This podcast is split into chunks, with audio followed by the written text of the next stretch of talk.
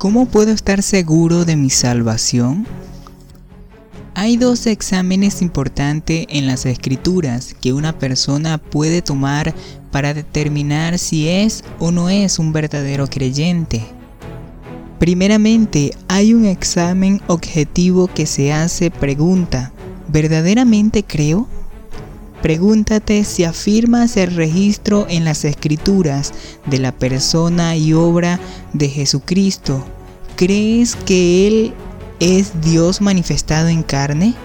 ¿Crees que Dios salva a los pecadores solamente por medio de los méritos de la vida obediente de Jesucristo y su muerte sustituta en la cruz? Segundo es el examen objetivo o experimentar de garantía en la cual te preguntas, ¿será real mi fe? El propósito del apóstol Juan en escribir la primera epístola de Juan fue para darle a los verdaderos creyentes la garantía de su salvación. En primera de Juan 5:13, en esa epístola de Juan da varias marcas que distinguen a un verdadero creyente. Los verdaderos creyentes caminan en luz. En Primera de Juan capítulo 1 versículo del 6 al 7. La luz aquí significa la verdad intelectual y moral. Pregúntate, ¿afirmo las verdades de las escrituras y deseo obedecerlas? Los verdaderos creyentes confiesan sus pecados en 1 de Juan capítulo 1 del verso 8 y en el capítulo 2 verso 1. Confesar aquí no significa recitar cada cosa mala que hemos hecho, sino significa estar de acuerdo con Dios sobre nuestro pecado. Eso significa que los verdaderos creyentes odian su pecado, no lo aman. Ellos reconocen que son pecadores y saben que son perdonados. Los verdaderos creyentes obedecen sus mandamientos en 1 de Juan capítulo 2 del verso del 3 al 4 y en el capítulo 5 del verso 2 al 3. El término aquí se refiere a una obediencia vigilante y atenta.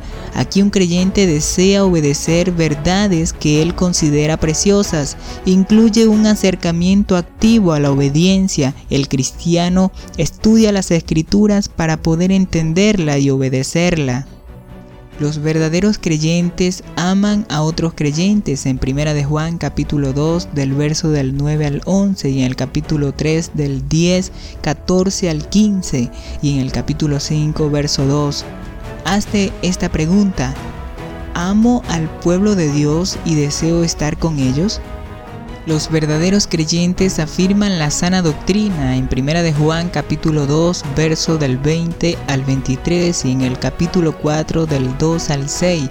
Aquí Juan enseña que no hay un creyente verdadero que caerá en alguna herejía o error que niegue a Cristo. Los verdaderos creyentes van en busca de la santidad en Primera de Juan capítulo 2 del verso 29 y en el capítulo 3 verso 3 al 4 y en el capítulo 6 verso 9. Los versículos ciertamente no hablan sobre perfección sin pecado o hasta la frecuencia o duración de pecado. El término de pecado en estos versículos describe a uno que vive una vida inmoral, impía e injusta como una práctica continua y odia la justicia de Dios. Los verdaderos creyentes tienen el Espíritu Santo en el capítulo 4, verso 13, capítulo 5, verso 10 al 11 de Primera de Juan. Este es un examen que suma a todos los otros. Hay evidencia que el fruto del Espíritu esté presente en tu vida según Gálatas 5 del 22 al 23? En resumen, la garantía de la salvación de uno no necesariamente tiene que ser basada en una decisión hecha en el pasado o en una experiencia. Debe restar primeramente la fe de uno en verdad objetiva en la palabra de Dios, Jesucristo y en el Evangelio.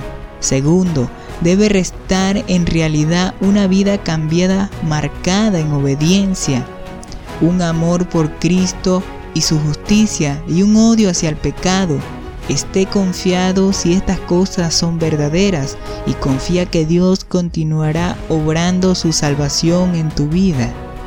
Queremos informarte que si te ha gustado nuestro contenido, por favor puedes suscribirte a nuestro canal para que no te pierdas ninguna actualización del mismo.